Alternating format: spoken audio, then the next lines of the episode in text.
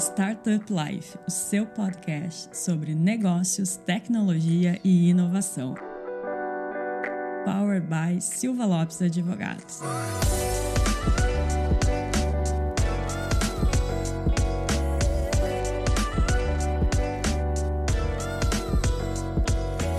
Fala galera, meu nome é Lion Lopes, está começando mais um Startup Life, seu podcast sobre negócios, tecnologia e inovação. Então eu tô de volta aqui depois de um período sabático de férias, né? Eu espero que esse ano tu apareça mais por aqui. Exato. Falando em férias, não foi bem umas férias, porque o nosso grande amigo que vai estar aqui compartilhando a bancada com a gente estava nas férias comigo e a gente invariavelmente falou um pouquinho de trabalho também. E surgiu essa, essa ideia da gente gravar um podcast juntos também. E Cris, quem que é o nosso convidado de hoje? E eu tô quase que nem pinto no lixo lá, porque a gente vai falar sobre comunicação, né? Então, é, é como a minha área, eu tô aqui super contente.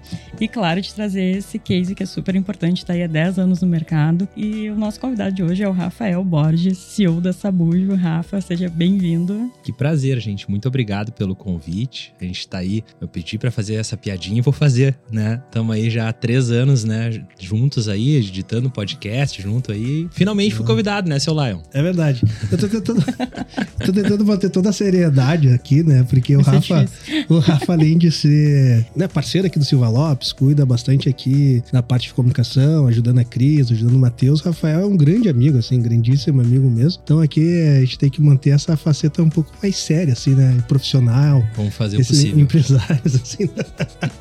Rafael, seja muito bem-vindo aí. Obrigado, obrigado. E se eu pudesse, a gente poderia esperar mais um ano, dois, antes de convidar para vir para cá, entendeu? Acho que três anos foi. É, tu tentou o máximo possível, postergou o que pôde, né?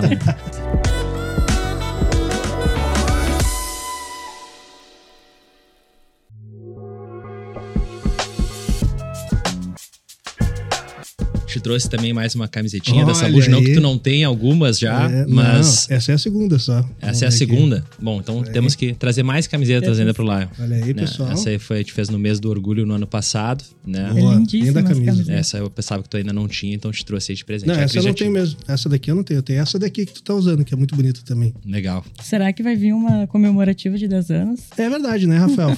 Falando nisso, conta um pouquinho da onde surgiu essa buja aí, como que você chegaram a 10 anos. Vai. E um pouquinho da tua jornada aí. Vai, vai ter camisetinha assim, de 10 anos, vocês vão ganhar também, pode ter certeza aí, né? De repente de 20 também, se Deus quiser, tamo na luta aí. Sem Mas para começar, bom, a Sabujo ela surgiu de uma empreitada minha, assim, particular, depois de trabalhar alguns anos como diretor de jornalismo de outra agência, em que eu percebi, assim, que a comunicação era algo bem diferente do que eu imaginava, principalmente no âmbito empresarial, assim, né? Eu trabalhava já em outra agência, eu percebi, assim, uma certa falta de proatividade, um caminho, assim, de sempre escorar algumas responsabilidades na mão do cliente, esperar a aprovação de tudo, ter um trabalho bem, vamos dizer assim, burocrático da agência de comunicação. E a Sabujo surgiu desse pensamento, assim, né? De criar uma agência que não fosse feita com essas amarras né, que geralmente as agências têm, de trabalhar sempre baseado em contrato com um produto de prateleira. Então o sabujo ele é na verdade uma espécie lá, quem for lá no CBKC ou no, na parte lá de colocações das raças mundial, vai perceber lá que tem categorias das, das raças e a sabujo é os cães farejadores, né, os cães que têm o faro mais apurado entre os cães. Né? Então assim, quem tem um beaglezinho em casa lá, ele é um sabujo, um Weimaraner, não é um sabujo. Esse cão é um cão que é usado em resgate, caça, é o cão que tem o faro mais apurado entre os cães. Então a gente tenta como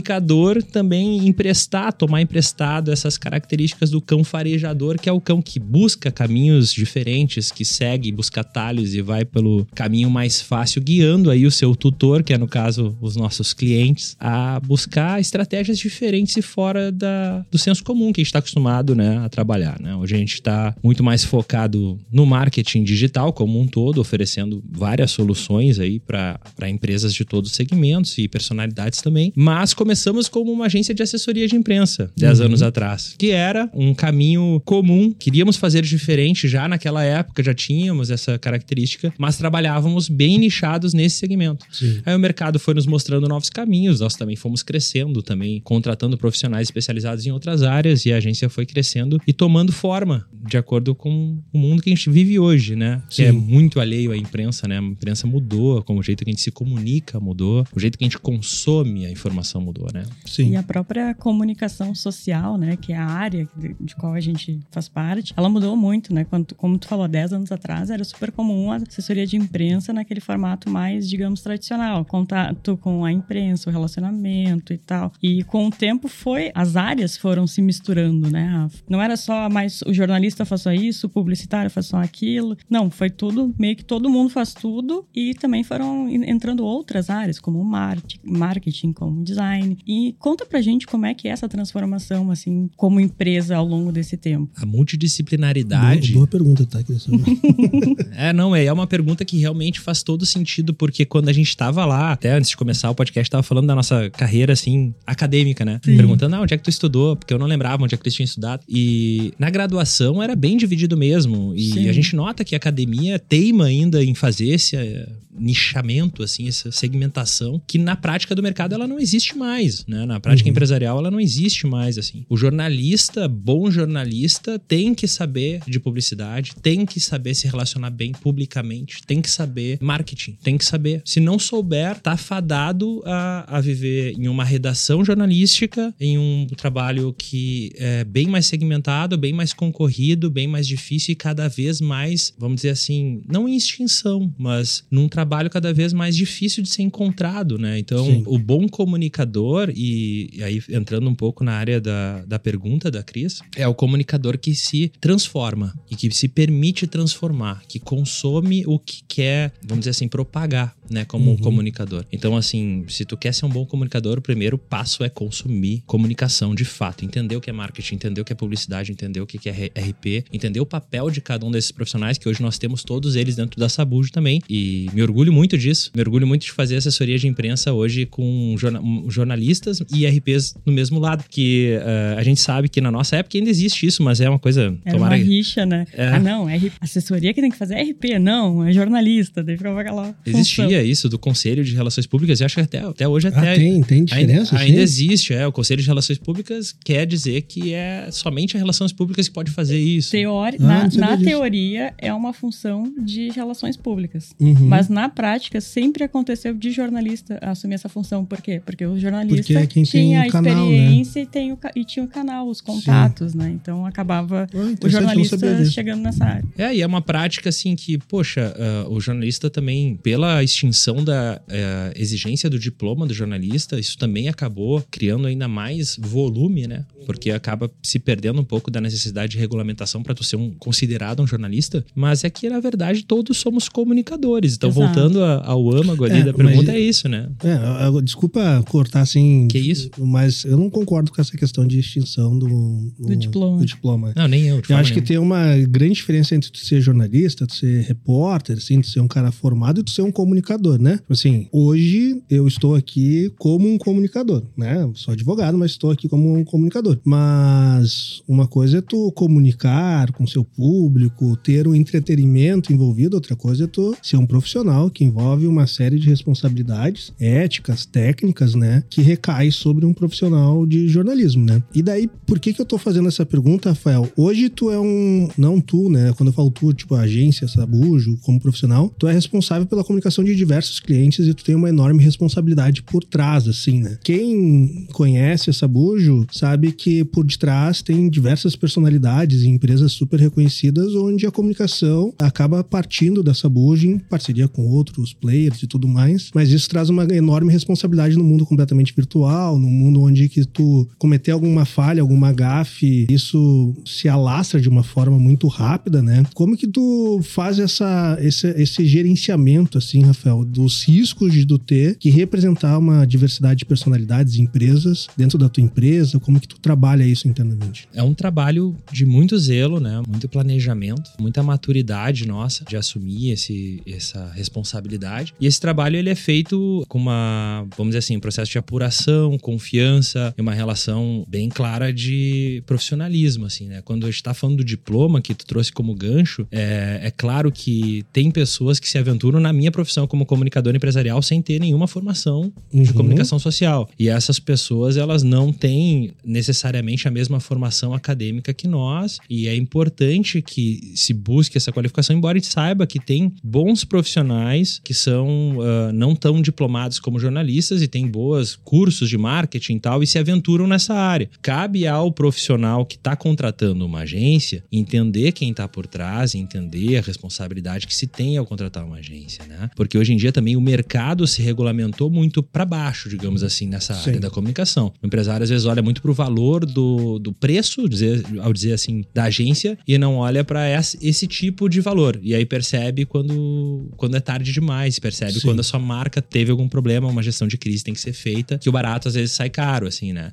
Então, é, é feito com seleção de profissionais qualificados, é feito com uma rotina muito clara e transparente entre nós e os nossos clientes, ou seja, a rotina de aprovação bem feita de todos os conteúdos que saem previamente, uma rotina de gestão de toda a comunicação antes de ser feita, ou seja, o planejamento, a gente construir reuniões de alinhamento, reuniões de estratégia com os clientes, porque a Sabujo tem essa característica que é um pouco diferente. Eu não estou dizendo que a gente está inventando a roda aqui, tem outras excelentes uhum. agências também, e que é como eu acredito que tem que ser o trabalho, que é nossas, nós temos que nos defender como comunicadores e não ser commodities, não ser produtos de prateleira em que tu cria lá um contrato para fazer a gestão de redes sociais e esse é o contrato e tu olha só para o entregável e não para necessidade real da empresa. Quando tu contrata uma agência, tu não está contratando um gestor de redes sociais ou um, um gestor de tráfego ou um, um, uma pessoa que vai fazer o videomaking. Não, tu está contratando uma responsabilidade inerente à vitrine do teu negócio. Como uhum. um todo, a reputação do teu negócio está em risco ao contratar um comunicador. Uhum. Risco, risco a dar muito certo ou risco a, a dar muito errado. Né? Então, tudo isso também está no preço. Né, também está no valor. Sim. Então, assim, é, é, importante, dentro desse manejo né, do mercado, a gente entender o nosso valor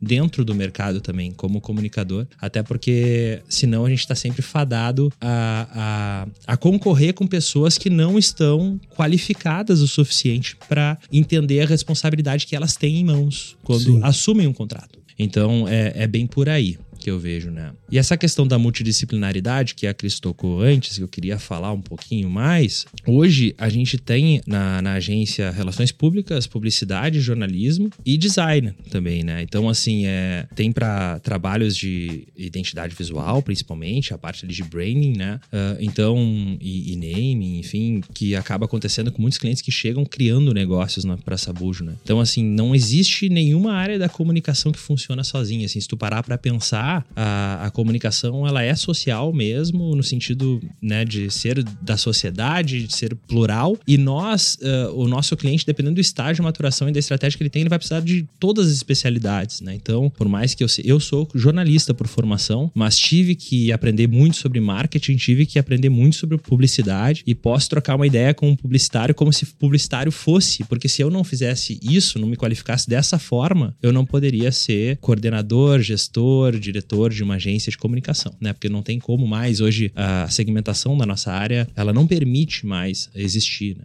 Sim. O pessoal tem uma ideia assim um pouco, né, da, do porquê que eu fiz a pergunta antes pro Rafael, a Sabujo, né?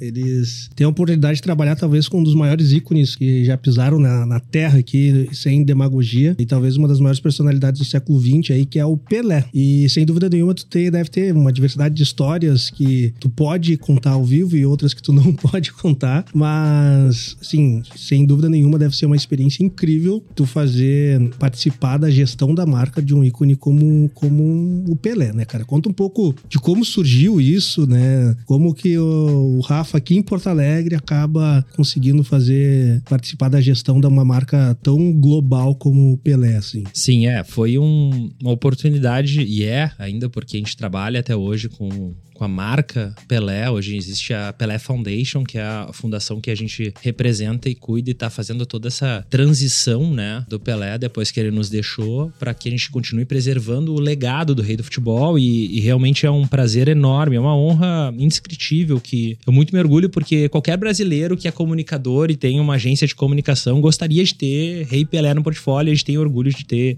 ele há sete anos já, desde que ele entrou nas redes uhum. sociais. A gente fez o primeiro post para ele dele. E hoje é um, tem 33 milhões de seguidores em todos os canais. Então, Legal. assim, é uma. Falando em responsabilidade, é, é, surreal a gente fazer um post, como o Live me conhece pessoalmente também. Tu tá na gestão ali, todos os posts uh, manualmente são feitos pela Sabujo. Com muita atenção e paciência e calma, né? Não é, uma, não é como uma gestão empresarial em que tu faz, vamos dizer assim, de forma automática, Mais programando. Enfim, tu, tu tem que fazer isso tudo na mão, no braço mesmo. E cada post tem um cuidado enorme pela repercussão. Então eu tenho muito orgulho de, em sete anos, nós nunca temos uma repercussão negativa relacionada às redes sociais do Pelé. Isso começou, e eu estava dizendo que é surreal o fato de tu fazer um post e isso repercutir na TV cinco minutos depois que tu fez o post. Isso acontecia Sim. muito, assim, de a gente fazer um post pro Pelé e tá transmitindo um jogo ao vivo e alguém falar, ah, o Rei Pelé postou isso. Né?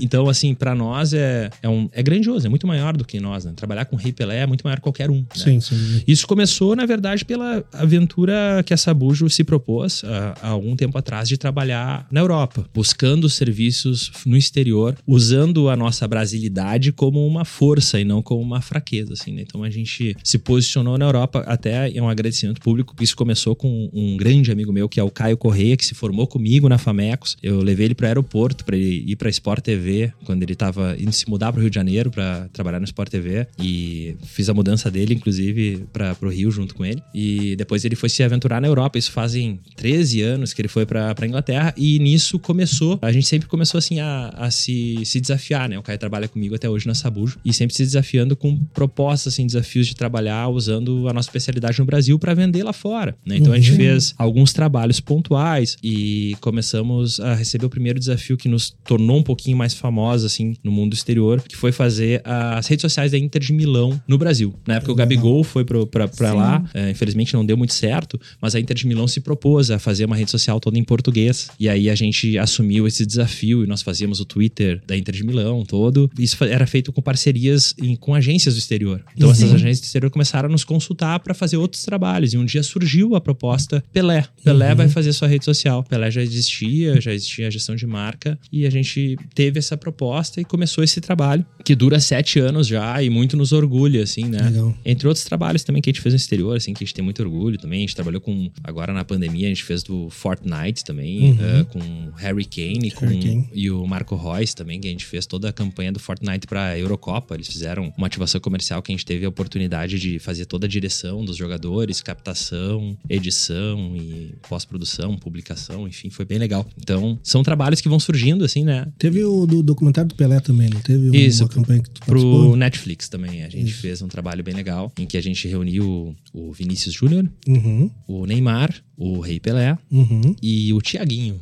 grande figura. Tiaguinho. Tiaguinho foi o host dessa. Tiaguinho. O Tiaguinho cantor. Cantor. cantor. Tiago André. É, ele é fãzaço do Pelé, fãzaço do Pelé. Uh, e aí a gente fez a captação, a gente fez a direção também, uhum. né? O Caio fez a direção junto comigo ali, Sim. a gente ia dirigindo, porque como era tudo na época da pandemia, a gente fez tudo em formato, vamos dizer assim, remoto, né? Sim. E botou todos eles a assistir cenas do documentário e reagir aquilo ao vivo, né? Tem essa Sim. ativação online nos canais do Pelé pra quem quiser assistir. Legal. É o Movie Night with Pelé. Legal.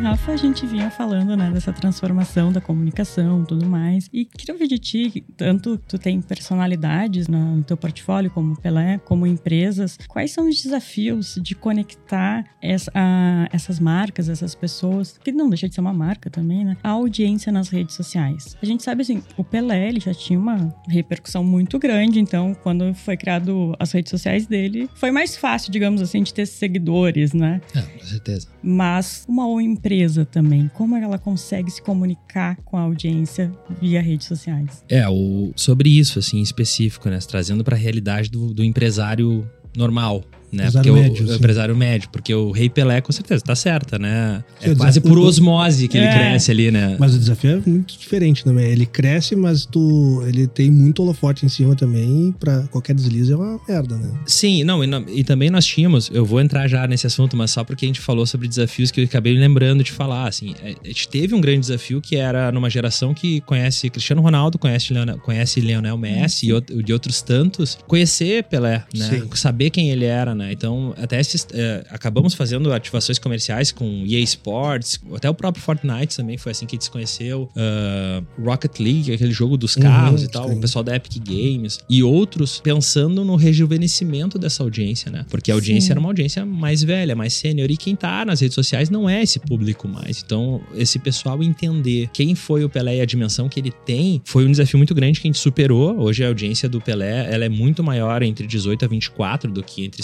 56 e 60. Também, claro, pela uhum. audiência que tá na rede social, é. mas também porque existe esse rejuvenescimento. Então também teve esse desafio, além de, claro, e é um qualquer deslize. Muito diverso também, né? Sim. Existe ainda o cara que acha que o Lionel Messi é melhor que o Pelé. A gente tem que respeitar esse cara, né? Ele existe, ele tá ele mora aí, na Argentina. Ele respira e tal. É uma pessoa que tem que conhecer mais de futebol, na minha opinião, mas ele a gente tem que respeitar. Mas é o desafio foi pelo menos conhecer Pelé né? e saber que ele tem seu lugar no mundo e muita gente entende muito mais a dimensão do Pelé graças ao trabalho que a gente fez nas redes sociais, isso eu tenho certeza, né? Não, sem dúvida nenhuma. E voltando para a questão, né, Cris, que tu me trouxe sobre o empresário médio, né? O grande desafio do empresário é entender como a rede social funciona no primeiro lugar, assim. O que que tá ali, quem é que tá por trás da rede social, quem é a audiência que tá ali por trás, né? Entender como se comunicar com essa audiência, entendendo quem é o público-alvo dele de verdade, mas não somente o público-alvo que ele quer atingir como um, sua meta, vamos dizer assim, global, né? Uhum. Mas o público-alvo que ele pode atingir na rede social e aí tentar satisfazer ele com a mensagem correta para essa audiência, de acordo com as suas dores, suas crenças, né, suas objeções e tentando trazer ali uma mensagem que realmente conecte. O grande primeiro erro do empresário é postar um card de texto e achar que tá feito, uhum. né? É achar que tá feito porque existe o post ali, né? Mas o post que conecta é o post humanizado, o post que que tem um conteúdo de valor que satisfaz uma, uma dor ou que gera algum tipo de serviço de valor para o seu cliente ou seu potencial cliente. Então, assim, a gente tem que entregar valor nas redes sociais. Esse é o grande desafio que as pessoas têm. Hoje em dia, a gente tem clientes uh, na Sabujo que sofrem esse processo de maturação. Chegam na agência achando e defendendo ideias que são ideias que a gente sabe que são ideias que não vão dar certo. Uhum. E a gente tem esse processo também de caminhar ao lado dele e fazer ele entender a importância de gravar vídeos, com Sim. qualidade, a importância de passar mensagens uh, que tenham um interesse estratégico para o seu cliente. E às vezes a gente tem medo de entregar o segredo. Ah, eu não posso falar isso porque isso aqui é meu know-how, eu vou passar isso tudo na rede social, Sim. mas a pessoa vai precisar de ti. Então, até um exemplo muito bom é a própria Silva Lopes, trabalha isso muito bem, né? Entrega valor nas redes sociais, entrega. A prova disso é o podcast que a gente está vendo hoje. Uhum. Né? Uma prática real de como a comunicação Sim. viva, comunicação que funciona é a comunicação que é viva que tem relacionamento, né? Que cria pontes que uh, conectam, né? Sim. É basicamente isso. E a grande objeção que existe é eu vou postar o, o me contrate agora, a propaganda sim, aquela do sim, panfletagem virtual, ligue já, sabe? E isso é uma é um grande desafio no empresário médio, né? Como foi feita a pergunta assim. Mas existem várias outras formas, né, de fazer essa venda, né? Que tá ligada à geração de conteúdo de valor também, que nem sempre precisa ficar alheia ao conteúdo do perfil profissional, né? A gente vê isso muito bem feito por personalidades dentro da empresa, né? Que se trabalha com personas diferentes dentro Sim. da empresa e uh, que trabalha influenciando o público que já segue ela. Inclusive, a gente usa muito agora os posts em collab também, né? Uhum. Que faz isso aí, né? O algoritmo em pegar emprestado a audiência da pessoa pessoa, vamos chamar assim, pessoa física, uhum. né? Para trazer esse, essa audiência para nossa perfil profissional. Mas acima de tudo, Cris, para resumir em uma frase é isso, assim, é pensar na mensagem que realmente tem um valor significativo. Sim. Uma pergunta, Rafa. Tu falou ali em algumas palavras durante a tua última fala, tu falou em gerar venda, né? Ah, gerar venda precisa gerar conteúdo de valor, né? E é, existe uma, uma frase muito clichê, né? Que só existe uma profissão no mundo que é ser vendedor, né? E quando tu começa começa a analisar hoje em dia a divisão de o que, que cabe ao setor de venda, né? Existe uma, uma, vou, vou, falar assim, existe duas escolas, né? Existe uma escola onde fala que vai ter a divisão de um CMO, né? Que vai cuidar de toda a parte de marketing. E existe uma outra escola que fala que a comunicação e o marketing está debaixo do CSO, né? Que é o chefe de vendas, né? E daí eu te pergunto assim, se só existe uma profissão, que é ser vendedor, e comunicação e marketing faz parte da função de venda, todo mundo hoje tem que ser comunicador também? Com certeza. Na minha opinião, sim. A gente comunica estando vivo, cara. Sim. Dando bom dia, a gente tá comunicando, né? E a gente tem que entender que a nossa postura dentro da empresa, ela é comunicativa o tempo inteiro, né? Às vezes tu tá, a gente tá fazendo um vídeo pra empresa, o cenário atrás dela tá comunicando. Ser comunicador faz parte de todo o negócio, né? Inclusive na experiência de atendimento. A experiência de atendimento é uma experiência de comunicação constante. A gente tem que entender que o cliente, ele tá vivendo uma experiência conosco, não somente na hora da venda. Uhum. No pós-venda, isso é fundamental e é a comunicação, a reputação da empresa colocada em prática. Não adianta nada a gente fazer um excelente trabalho de comunicação, de uhum. vendas, de marketing e na hora da experiência, né, da contratação, seja isso um produto, um serviço, pós-venda, atendimento. Eu sempre falo, ajuda o cliente, cara. Uhum. Ajuda o cliente. A gente vê, por exemplo, nas redes sociais, até a gente vê isso muito, assim, ah, uma pessoa reclama de um restaurante e nos comentários. E aí, ao invés da pessoa ajudar nos comentários e dando um feedback ali, não, ela manda ela ir para outro canal de venda, uhum. outro canal de contato, perdão, não de Sim, venda, um outro canal de contato, de saque. Pô, ajuda o cliente, né? Uhum. Faz, faz ali, faz na hora. Pode ser dar exemplos variados, né? Na Sabujo é assim, a experiência do cliente, uh, ela tá a cada entrega de planner de conteúdo, ela tá a cada reunião de alinhamento, ela tá a cada a cada momento e a gente não tá fazendo ali a comunicação na prática, né? Sim. Como a gente lida com ela literalmente. A gente pensa na comunicação na tarefa é, de comunicação mesmo, mas tudo é comunicação. Tem um, um case interessante, engraçado, né? Assim, que é bem quebra geracional, né? Quando a gente fala em comunicador, em, vamos dizer assim, o pessoal chama hoje de influência, né? A gente pensa na geração mais nova Creators, e tudo mais, assim, né? É, e tipo, um desses, vamos dizer assim, não é influencer, mas um comunicador, uma comunicadora que eu acho muito interessante é a Luísa Trajano, que ela é uma figura por si só muito forte, assim, né? Sim. E eu acho engraçado que teve um caso bem famoso, muitos anos atrás, que um consumidor, imagina, um consumidor da, da Magalu, comentou no Twitter da Luísa Trajano: Ah, a minha, sei lá, geladeira tá atrasada. E a Luísa Trajano foi lá e respondeu na thread do Twitter assim: Tudo bom, me passa no privado teu CPF que eu resolvo aqui pra ti. Então, tipo assim, imagina, isso me lembrou, ao invés de mandar um, um ah, fala lá pô, é a Luísa Trajano Magazine Luiza, né? Ela podia muito bem, ah, entra lá no saque. Não, ela entendeu que a postura que ela ia ter ali naquele momento ia comunicar muito mais do que simplesmente satisfazer aquele consumidor individual, né? Então ela usou isso como um case para mostrar, nossa, a CEO da Magazine Luiza se preocupa e coloca o cliente no centro, né? Então isso de tudo comunica, inclusive esses pequenos atos assim, pequeno uh, porque não demora, não demorou nada para Luiza Trajano fazer isso, mas é um grande ato de repercussão, né? Não, com certeza isso foi pensado, né? Sim. E, e, e é Sim. e bem pensado, e né? Aí, tá, será que foi pensado? Ou será que ela mesma chegou e falou assim: ah, quer saber? Eu vou responder isso daqui e daqui a pouco tá tão intrínseco na, na no DNA da empresa que, que vai natural, assim, sabe? Pois é, é, não tem como a gente saber, Exato. né? Mas eu, eu arrisco dizer que se foi bem pensado, foi bem pensado por ela também. Não precisa ser bem pensado por uma agência de comunicação, Sim, mas no, alguém que no, tem. No final não importa se foi pensado ou não foi pensado. Né? É, mas é perfeito, né? Sim. A, a, experiência vem em primeiro lugar. E a comunicação, ela tá muito ligada não ao discurso, mas à prática, né? A vivência, né? E a vivência importa muito pra comunicação também. A gente, quando tá uh, vivendo algo, a gente tá comunicando algo, quando a gente bota uma foto na rede social, a gente tá comunicando algo é, no nosso perfil privado e a gente, quando tá é, vivendo a experiência de um negócio, por que não, também tá comunicando. Então, assim, qualquer pessoa que tá atendendo, seja a pessoa que atende o telefone na tua empresa, ela tá comunicando em nome da empresa, uhum. né? Então, isso é muito importante, né? A gente entender uh, a importância da comunicação como um todo em toda a jornada do cliente, desde o início uh, em que ela é captada lá num funil de vendas, que a gente entende ela como um cliente que um possível lead, uhum. até ela chegar na tua primeira reunião comercial e depois numa eventual assinatura de contrato, numa reunião de kickoff, no onboarding do cliente e depois de todas as reuniões que vão vir de manutenção desse cliente, né? Uhum. Falando um pouco mais num contrato, pensando em prestação de serviço.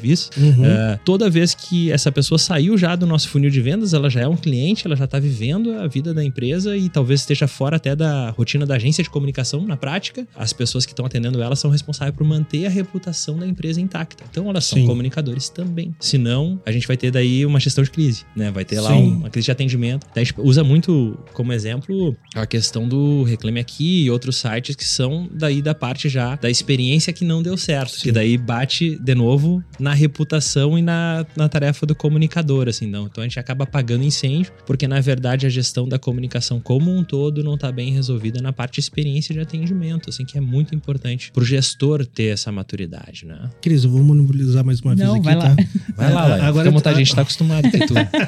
Tu falou um, um ponto interessante, Rafa. Esses exemplos que a gente deu aqui e essas grandes marcas como Pelé, assim, e outros que você representa aí, a gente tá falando muito do consumidor na, num, num produto, vamos dizer assim, mais B2C, assim, né? Mas existe uma, um grande mercado de comunicação e marketing focado no mercado B2B para o empresário, né? Empresa vendendo para outras empresas. E acredito que talvez a comunicação tenha que fazer algumas adaptações ali durante o dia a dia, né? De como funciona. Daí eu queria te perguntar assim, Rafa. Por exemplo, a Sabujo trabalha com a gente aqui na Silva Lopes, né? O tipo de venda que a gente faz é o que a gente chama de venda complexa, né? Não é uma venda que o cara contrata num primeiro contato. É, assim, acontece, mas a gente tem que ter todo um arco de nutrição desse cara, geração de conteúdo, até que ele entenda qual é. Às vezes, nas vendas complexas, às vezes o cara nem sabe qual é a própria dor dele, assim, né? Qual a importância da comunicação, assim, para vendas B2B complexas, assim, né? Que não é aquela venda que o cara vai entrar e vai, ah, é, quero, sei lá, contratar um CRM qualquer, assim, eu analiso um e contrato. Mas não, para vendas complexas, onde eh, o tema é complexo, muitas vezes o cara nem sabe como que a dor dele funciona. Como que a comunicação consegue auxiliar num tipo de venda assim, Rafa? Eu acho que é muito mais importante até, né? E a gente tá, como comunicador, envolvido na estratégia de venda complexa, né? Porque a gente tem que trabalhar no convencimento, a superação de crenças que são limitantes nesse potencial cliente, a superação de objeções que sempre tem, a criação de autoridade e credibilidade dentro de um, de um cliente que vai ser contratado. Então, tudo isso passa pela reputação que é construída diariamente através da comunicação, da mensagem que ele passa, né? Tem uma, uma questão que sempre é dita, né? Que é a repetição, né? Uhum. A repetição, a importante- a importância da repetição da mensagem, é, dita de formas diferentes e com conteúdos para diferentes eh, objeções e diferentes dores, para que a gente consiga superar esses desafios da venda complexa, né? Uhum. Também a questão da gente nichar bem a mensagem, né? Para que esse público consiga entender e às vezes uma mensagem muito generalista, ela não passa a confiança que é necessária para que essa venda complexa aconteça e que o cliente sinta essa segurança para fazer negócio contigo,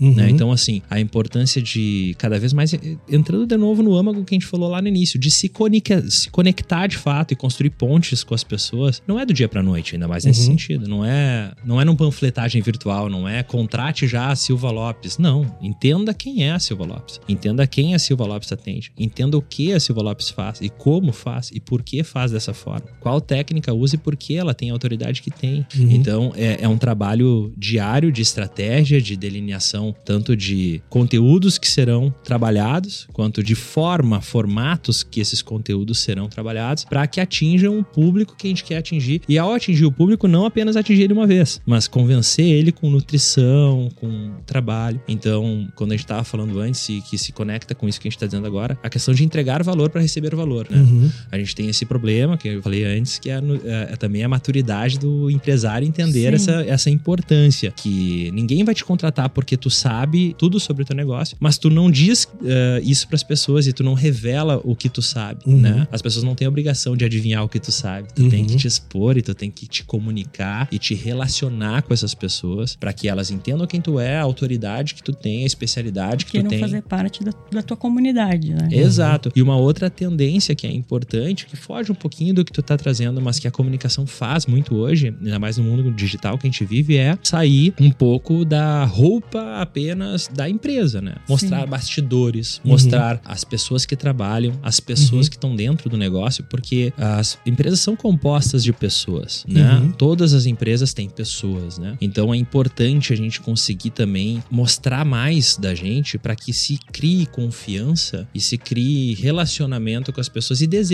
das pessoas contratarem. né? Então a gente sempre fala, ah, tem a dor do cliente, tem ah, tudo que a gente consome tem é relacionado com dor ou solução de algum problema. Então assim, a gente vai lá, mostra a dor, mostra os problemas que essa pessoa está enfrentando, mostra a solução e o caminho para que ela possa superar essa dor, né? Mas Uhum. às vezes não só isso, isso não é o bastante, né? Então assim, mostrar que existem realmente pessoas que trabalham, que existem, eh, que é o Lion, que é a Cris, que, que sabe, isso, isso faz diferença também na contratação de serviços complexos, né?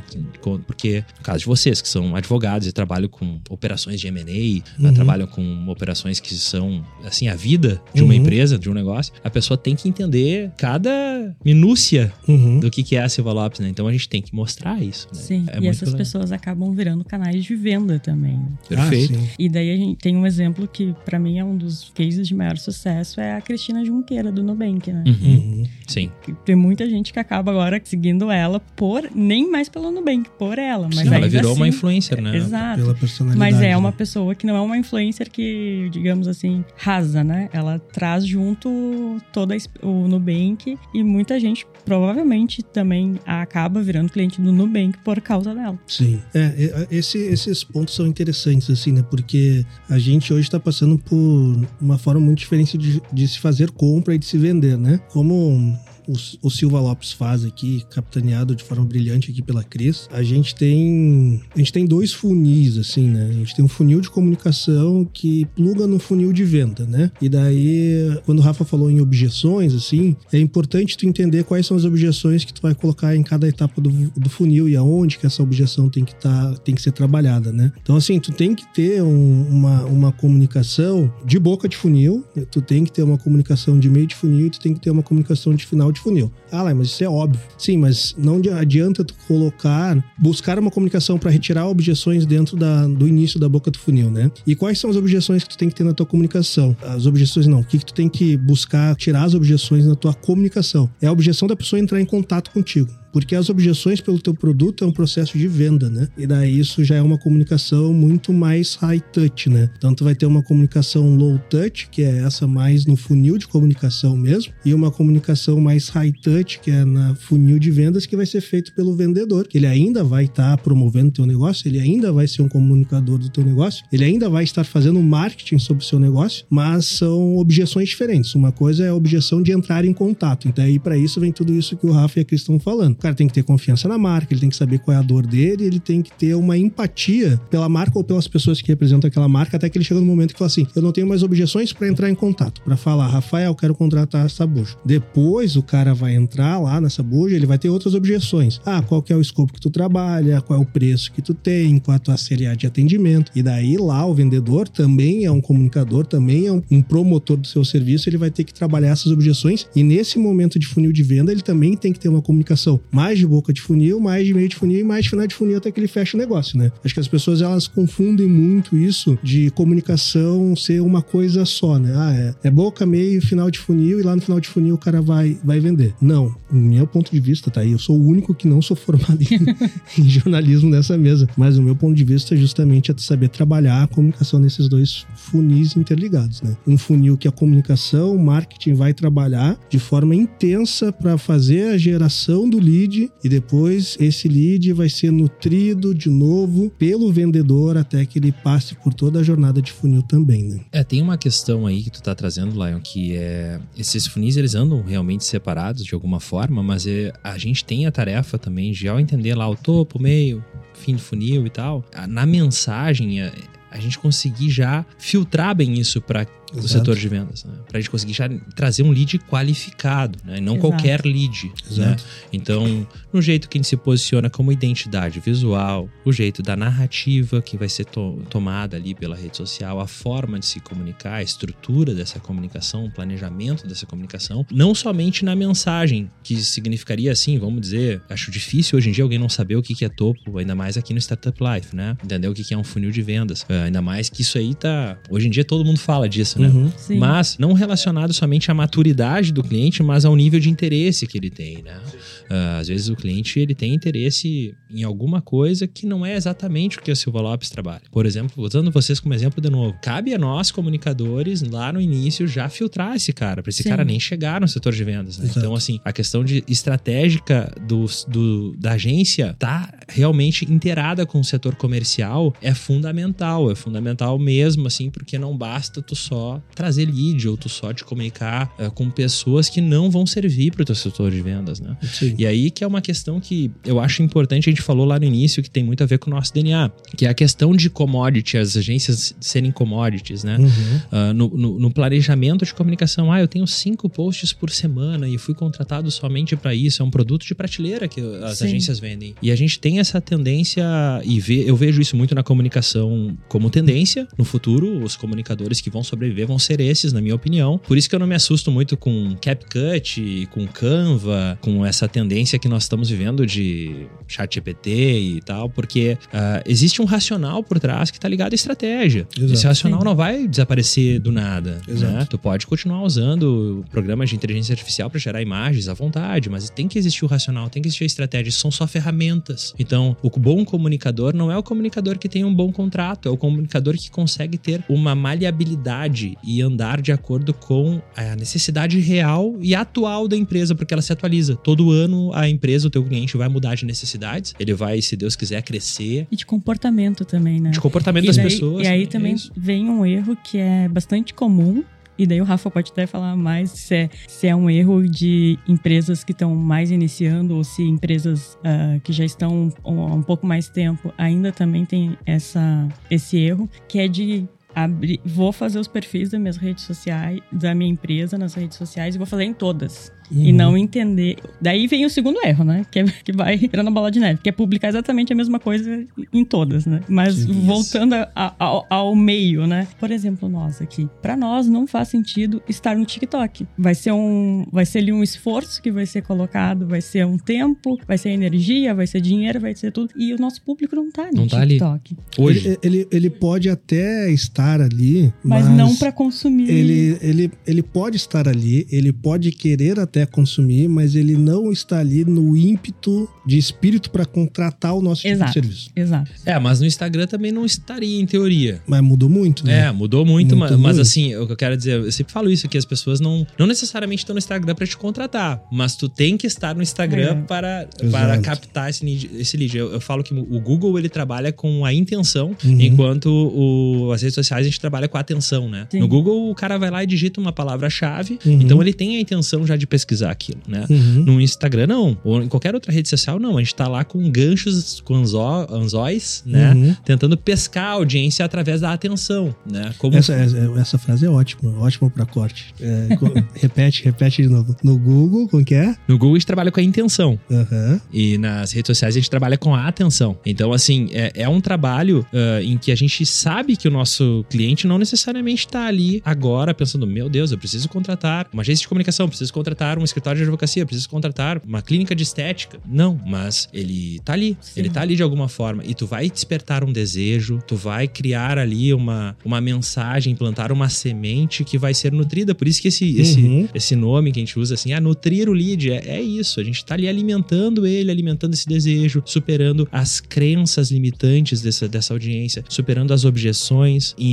explicando que a gente entende as dores que ela tem e propondo soluções para essas dores. Porque a gente só contrata, a gente só consome para satisfazer ou um problema ou uma dor, né? Então, é, aí dentro dessas redes sociais e esses canais, pode ser que o nosso cliente não esteja lá, mas pode ser que seja importante estar lá, mesmo que o nosso uhum. cliente não esteja. Usando o TikTok como exemplo, o TikTok é um exemplo que realmente, né, hoje em dia virou um pouco galhofa, assim, né? Sim. Porque o TikTok tem a geração mais jovem, e aí tem os NPCs e tem uma série de coisas que acontecem por lá, mas tem uma geração que daqui a pouco estará né, consumindo um produto que pode ser interessante para alguma empresa. Então, talvez a empresa está lá se comunicando e, e, e estar presente no imaginário dessas pessoas hoje seja um fator determinante para o futuro, seja estratégico para o futuro e não pensando em fazer venda. Então, é uma análise bem individual de uhum. cada negócio cada e concordo negócio. que às vezes é bom também o cliente não estar tá lá. Uhum. É, é, bom também não estar lá. lembrei de outra que acho que é até pouco trabalhada pela maioria das empresas, que é o Pinterest.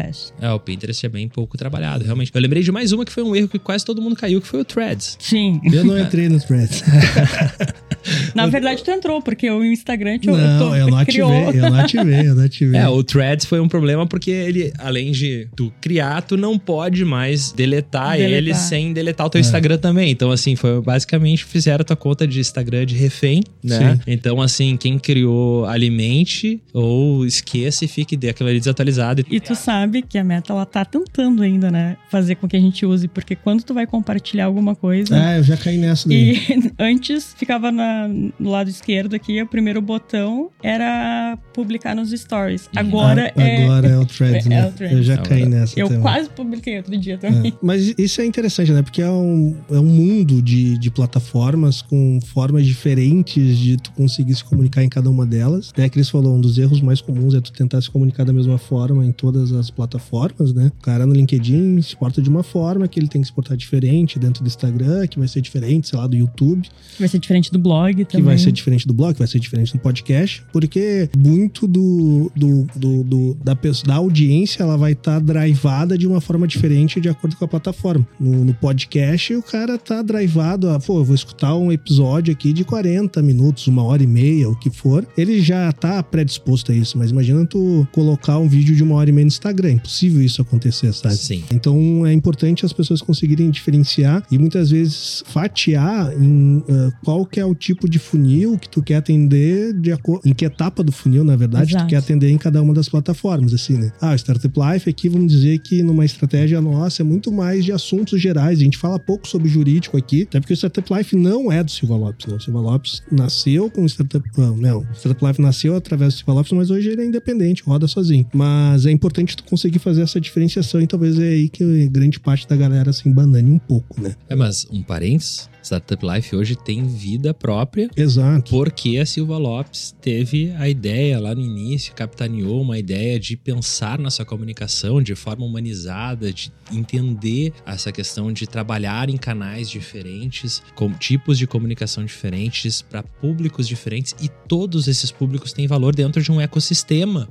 Uma- que eu, eu gosto de falar muito que é a importância de criar uma comunidade no entorno Sim. da tua marca. Isso é muito importante, de não pensar apenas no cliente como um, um potencial cliente, uma potencial, potencial oportunidade de fazer um contrato, de vender um produto, mas a importância de tu criar uma comunidade que te admira e, que, e que, tu- que trabalha positivamente a tua reputação. Né? Então, hoje a Startup Life existe porque a estratégia deu certo. Tem Sim. vida própria porque a estratégia deu certo. E hoje existe uma comunidade, existe um podcast que funciona eh, sozinho, né? Então, é, é, eu acho que é a prova viva, né? Do que a gente, que a gente tá falando aqui funciona. E e pegando esse gancho aí, para quem quiser escutar um pouquinho, entender um pouco mais de força de comunidade e do tamanho do TikTok, a gente tem um episódio gravado com a Kim, que ela é a head de marketing, não sei se é Latam ou Brasil, não me lembro, Latam, do TikTok, tá? Então, dê uma olhada aqui. Ela dos- quase convenceu o Lion a fazer um, um, um TikTok. TikTok. Cara, é um episódio incrível que ela comenta sobre o poder da comunidade e como o TikTok leva isso a sério pra, pra, e foi talvez um dos principais elementos pro crescimento do TikTok. Então, quem quiser entender um pouquinho mais, procura aqui no feed que vocês vão achar esse episódio. O Lion tá superando as objeções pessoais pra criar o TikTok.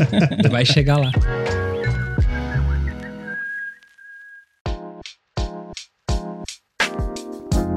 Mas, Rafa, pra gente chegar aqui aos nossos finalmente aqui, eu gostaria de fazer uma última pergunta que é que tu comentou ali um pouco por cima sobre inteligência artificial e eu não poderia deixar de fazer essa pergunta de como que tu vê que inteligência artificial vai impactar na comunicação do futuro, tá? Porque hoje a gente vê coisas incríveis acontecendo assim, né? A gente vê, ah, o chat GPT, a versão 4 se comunicando diretamente com o Dolly e tu conseguindo gerar, tipo assim, tu imputa uma informação, ele já gera fotos e um storytelling em cima daquilo e ele lembra daquela imagem gerada, é um negócio incrível. E sem dúvida nenhuma isso vai gerar bastante impacto, tanto que um dos grandes motivos da greve dos roteiristas e, e, né, e dos artistas foi justamente do impacto da inteligência artificial no cinema e tudo mais, assim, né? Então, se- sem dúvida nenhuma, vocês, né, da área devem estar analisando e vendo como isso pode impactar das duas formas, tanto positiva como uma ferramenta que vai impulsionar impulsionar a criatividade. E eu falo, né? Ferramenta serve, né? O humano é uma péssima ferramenta para trabalhar com, só com as mãos e uma ótima ferramenta para trabalhar com a cabeça, né? Então, assim, como que tu vê isso? Dos impactos positivos que tu enxerga, né? E dos impactos, ou faz, fala negativos, mas dos impactos adversos que vocês vão ter que se adaptar dentro do mercado de comunicação. É, se a gente vê a comunicação, de novo, como um commodity, eu falei bastante essa palavra hoje, mas se a gente vê a, a comunicação como um produto de prateleira, é um problema, né? Porque daí a gente tá pensando no redator, no designer, a gente tá pensando nas, nas ferramentas braçais que giram no entorno do, da produção de conteúdo, que realmente tende a, a ser bastante superado no âmbito prático, embora eu ache, assim, é como a gente é jornalista, escreve muito, a gente tende a, a, a achar o texto automatizado ruim, né? Uhum. Ainda, ainda, vejam bem, Sim. isso é uma questão de tempo, né? Até ser um texto muito bom. Tanto é que o bom exemplo trouxe a greve dos redatores mesmo, porque existe essa preocupação. Eu considero que é realmente algo a ser pensado. Eu acho incrível a inteligência artificial. Eu, pessoalmente, não sou uh, um, uma pessoa que levanta a bandeira de ser contra isso. Pelo contrário, acho que é uma ferramenta que vai ajudar muito os bons comunicadores que pensam em estratégia, né, que entendem as dores da audiência, que entendem que a comunicação vai sempre ser humana. Sempre ela vai ser humana, ela sempre vai ser viva. A gente sempre vai ter que fazer atendimento, a gente sempre vai ter que se comunicar com pessoas pessoas, atender pessoas, ter estratégia, né? A parte operacional talvez mude muito. Muito, muito mesmo, assim, né? É, em meio, é. E também tem a questão de inspiração, que eu acho muito legal também, que é essas ferramentas, elas fornecem uma fonte de pesquisa e, e de fundamentação de informação para o comunicador se basear, que é muito legal, né? Uhum. Tu ter ali a condição de tu conseguir pensar informações que tu precisa para construir tua estratégia como comunicador, para conseguir construir ali eh, informações relevantes que vão servir, te municiar de material de apoio para construir uma estratégia inteligente. Uhum. Claro, a verdade sincera é que nós não sabemos o futuro e o que, que, vai ser feito com a inteligência artificial a seu pleno vapor e do que vai ser a comunicação com essas tecnologias que de três anos para cá mudaram o mundo, assim, e a forma como a gente se relaciona com a internet, né, como um todo, e como a gente consome e faz pesquisa na internet. A gente não sabe como vai ser, mas eu vejo dessa forma. Eu vejo que cabe a nós nos especializarmos mais na estratégia e entendimento de como fazer uma boa estratégia de comunicação e para pararmos de pensar apenas na questão de sermos um braço da empresa que vai redigir postagens ou que vai redigir textos para blogs ou que vai redigir uh, ou fazer arte, embora a gente ainda consiga fazer artes bem melhor que essas, essas ferramentas que não conseguem fazer Sim. nem as mãos. É verdade. né? nem as Por mãos. Por enquanto ainda, né? Por enquanto. É o que eu digo, é por enquanto, porque com certeza isso vai ser aperfeiçoado e vai ser vendido uh, para comunicadores, inclusive comunicadores vão usar, né, uh, essas ferramentas. Cabe a nós a gente se adaptar, como a gente sempre se adaptou, mas eu acredito que o nosso mercado não está em extinção, como tem gente que prega. Acredito que até a questão dos redatores, assim mesmo, do, de script, roteiro para cinema. Puxa, eu não consigo acreditar que a gente vai ser uma sociedade que vai viver sem a arte, assim, ao ponto de automatizar tudo. Uhum. Espero estar certo, né? Porque seria uma tristeza viver nessa, nesse mundo distópico, assim, Sim. em que a gente é municiado e o nosso entretenimento é feito por inteligência artificial totalmente, assim, não existem mais roteiristas, não existem mais pessoas que pensam essa arte, né? Então... Mas a gente tá lá, né? Porque hoje o que uh, existe um, existe um conceito de da internet, assim, que, pô, não vou lembrar o nome exato, né? Mas hoje, cerca de 70, 80% das interações e dos conteúdos que são sugeridos para humanos, vamos dizer assim, é oriundo de conteúdos criados por bots, interagidos por bots, até que chega numa massa crítica que chega para um humano. Então, assim, isso é algo completamente bizarro da gente imaginar assim, né? É, mas se a gente parar pra pensar, a, além dessa questão da inteligência artificial como a gente conhece, do chat GPT, enfim, do Mid Journey e tal, a gente vê que o Instagram é um algoritmo que te oferece uhum. conteúdos baseados nos teus próprios interesses. Uhum. Então, isso é um algoritmo que entende o que tu consome, uh, está analisando o teu comportamento para te oferecer mais e mais e mais informação. que tem teu interesse. Então, assim, se tu olhar lá nas horas contadas que tu ficou no celular lá, se tu conseguir olhar e tu vê que tem muitas, é porque realmente a inteligência artificial funciona e ela tá entendendo o que tu gosta e o que te vicia, entre aspas, a ficar com preso no celular. A gente também tem que tomar cuidado, né? Nessa parte de, de ficar muito tempo no celular, embora eu seja um comunicador, né? Porque a gente tá vivendo numa sociedade um pouco mais uh, com crise de ansiedade, assim, por ficar Sim. tanto tempo recebendo tanta informação ao mesmo tempo e preso no rios e rolando aquele scrolling addiction que, que existe. Mas a inteligência artificial funciona, o algoritmo funciona, existe isso, cabe a nós, como humanos, nos adaptarmos, nos policiarmos para não, não sermos reféns disso. Embora a gente vai ter aí uma, uma parcela de pessoas que não vai conseguir se policiar, cabe a nós a gente conseguir fazer essa diferenciação e conviver com ela, porque é inevitável, é um futuro inevitável. Assim, a gente não vai conseguir regulamentar isso ou proibir isso, como pessoas, uh, eu vejo assim, às vezes pessoas defendendo a proibição disso. Eu não acredito que é, que é possível. Acho que a gente tem que agora adaptar o nosso mundo a essa realidade, assim, né? E como bons comunicadores, bons gestores, inclusive no direito também, eu vejo que se usa muito é o BARD, né? Se não me engano. Então tem, tem, tem ferramentas que vão ajudar a gente também. Mas eu acho que a inteligência por trás da inteligência humana e o relacionamento humano vai persistir. Espero estar certo, porque senão vai ser um mundo muito triste de se viver. Eu acho que os comunicadores e empresas de comunicação, e daí incluo veículos também de comunicação, estão mais atentos a isso, né? A tecnologia e entenderam que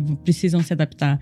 Porque ali, quando começou o boom da internet, se tinha. Ah, não, isso aí vai ser uma ferramenta pra gente usar. E daí, não só, trazendo para veículos de imprensa, não só, da, não só do Rio Grande do Sul, não só do Brasil, os grandes mundiais também foram muito resistentes e até hoje ainda sofrem impactos por isso, né?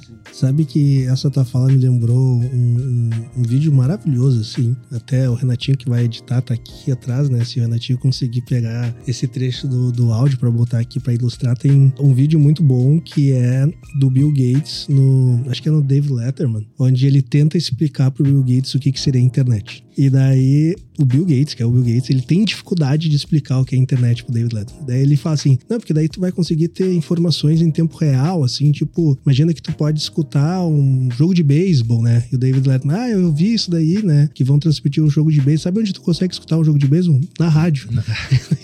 And what about this internet thing? Do you do you know anything about that? Sure. What what the hell is that exactly? Well, it's it's become a place where people are publishing information. Right. So you, everybody can have their own homepage. Companies are there. The latest information. It's wild what's going on. You can send electronic mail to people. Uh, it is the big new thing. Yeah, but you know, uh, it's easy to criticize something you don't fully understand, which is my position here. Go ahead. But I, I can remember a couple of months ago, there was like a big breakthrough announcement that on the internet or on some computer deal, they were going to broadcast a, a, baseball game. You could listen to a baseball game on your computer. And I just thought to myself, does radio ring a bell? you know what I mean? It's just.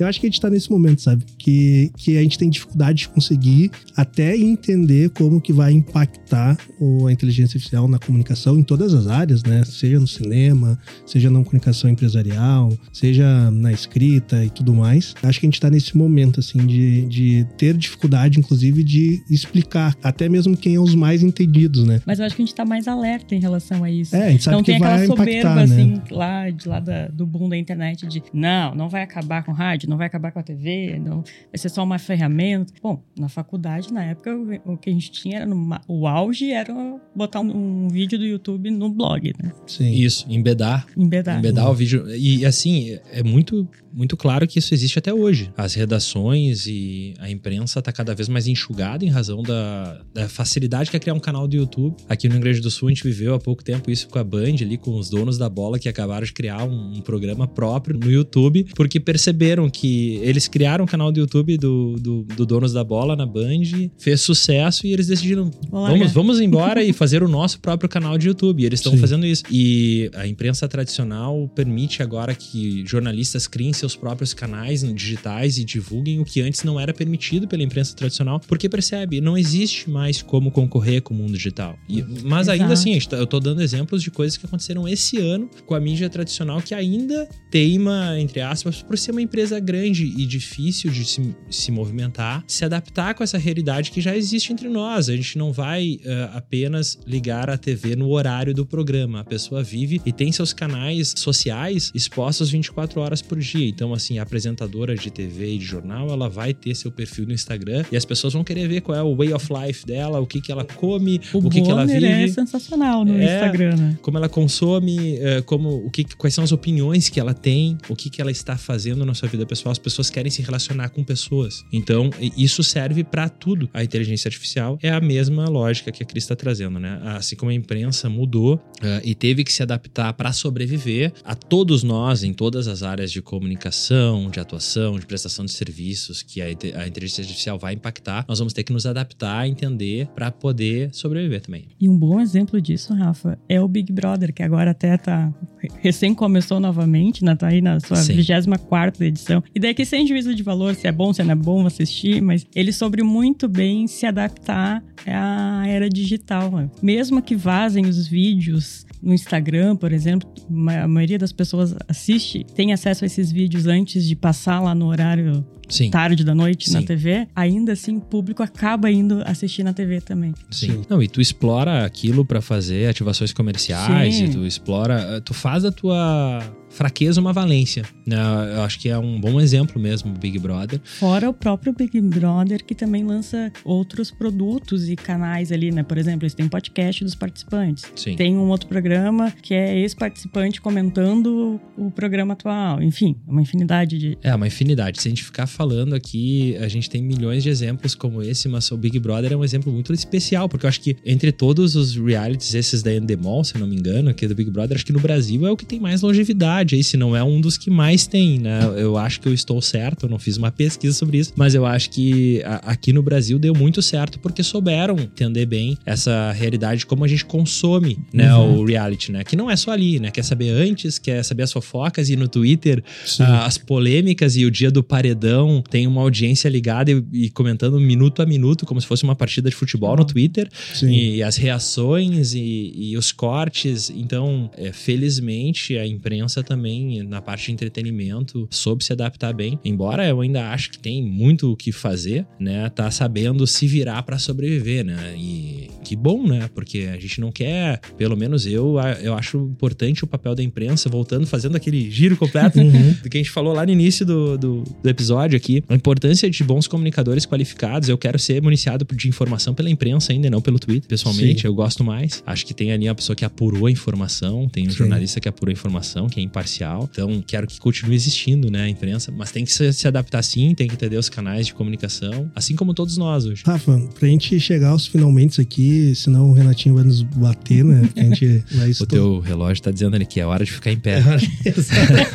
assim, Rafa, eu, eu, eu sempre gosto de finalizar a nossa conversa dando uma dica pra nossa audiência, assim, né? Que os nossos convidados deem uma dica pra nossa audiência, assim, melhor dizendo, né? Rafa, tu que é aí responsável por gerir a imagem de uma lenda, como né, o Pelé que a gente conversou, qual é a dica, né, de gestão de imagem que tu dá pra nossa audiência, sendo o cara que geriu uma das imagens mais importantes da história do, do mundo, né? É uma excelente pergunta, assim, né? Eu, eu começaria pensando na comunicação como uma linguagem um pouco mais humana, no sentido assim, como o Pelé mesmo, assim, né? A gente sempre pensa no Pelé como ele tem a questão da humildade, que a gente trabalha muito, os valores humanitários, que ele tem muito forte. Então, assim, sempre ao escrever, pensando em Pelé, a gente sempre pensa nesses dogmas, nessas questões, assim, que ele sempre teve presente. Então, uma dica que eu dou é avalie o que tu tem realmente como potencial de narrativa, trabalhe uma repetição dos teus valores para tua audiência de forma clara e transparente, né? Construa na tua audiência um sentimento de, de conexão, claro, de acordo com os valores que tu quer transparecer sobre a reputação e sobre a mensagem da tua audiência antes de se preocupar em vender, antes de se preocupar em fechar um contrato. É muito importante para toda empresa fechar contratos, mas é muito mais importante e as melhores empresas são as empresas que se conectam, geram valor e criam relacionamento. E são essas as que realmente fecham muitos contratos, porque elas criam essa ponte, elas criam esse relacionamento. Então, basicamente, assim, usando o poder de síntese, crie valor crie mensagens importantes, crie uma narrativa de valor importante sobre a tua empresa, sobre o teu negócio, sobre o potencial do teu negócio e acima de tudo, crie experiência para os teus clientes através da tua comunicação, né? Então trata ali da tua comunicação como uma forma de já atender as pessoas, de já trazer um valor para elas, de fazer trazer utilidade para a vida das pessoas de alguma forma. Isso sendo feito, não há como dar errado, assim, não há como dar errado. Há como dar, aí a gente vai analisar assim, ah, deu mais certo ou deu menos certo, mas vai dar certo de alguma forma e tu vai encontrar caminhos, tu vai receber respostas, porque a grande questão é sair da, da inércia do, da venda uh, como o principal fator na hora de se comunicar. A, a venda ela vem na carona da comunicação, ela vem na carona do relacionamento e não o contrário. Né? Tu faz venda porque tu te relacionou bem e não porque tu ofertou algo que assim só para ofertar. Né? Então, se eu pudesse dar um conselho seria esse, assim, mudar essa forma de pensar a comunicação em primeiro lugar. Muito bom.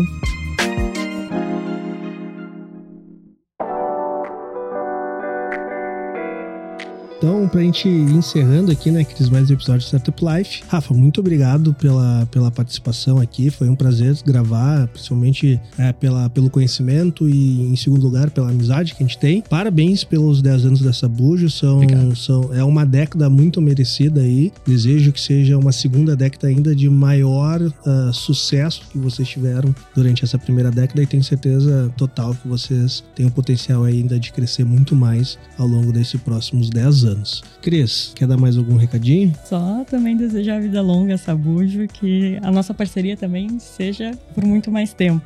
Exato. Tem uma frase que eu gosto, Rafa, que negócios perenes tendem a permanecer perenes, né? 10 anos é um marco muito importante e parabéns e deixa aí aberto agora para tu deixar teus recadinhos finais também. Eu quero agradecer, acima de tudo, a oportunidade, né? Foi um prazer muito grande estar aqui hoje. O Startup Life é um podcast que eu admiro muito, que a gente tem a oportunidade de editar, mas eu também tenho a oportunidade de ouvir. Acho maravilhosos os bate-papos que vocês têm aqui. Então hoje estou muito honrado de fazer parte também. E além de agradecer a oportunidade, fica o convite aí para também seguir a gente nas redes sociais, no é, é, arroba agência Sabujo ali no Instagram. Também consumam bastante o conteúdo lá da Silva Lopes, que a gente tem o prazer de fazer parte também de alguma forma, né? Uhum. Tanto no planejamento quanto na edição. E muito obrigado, gente. Basicamente é isso. Aguardo o próximo convite que vai vir daqui a três anos lá. É, de três em três anos.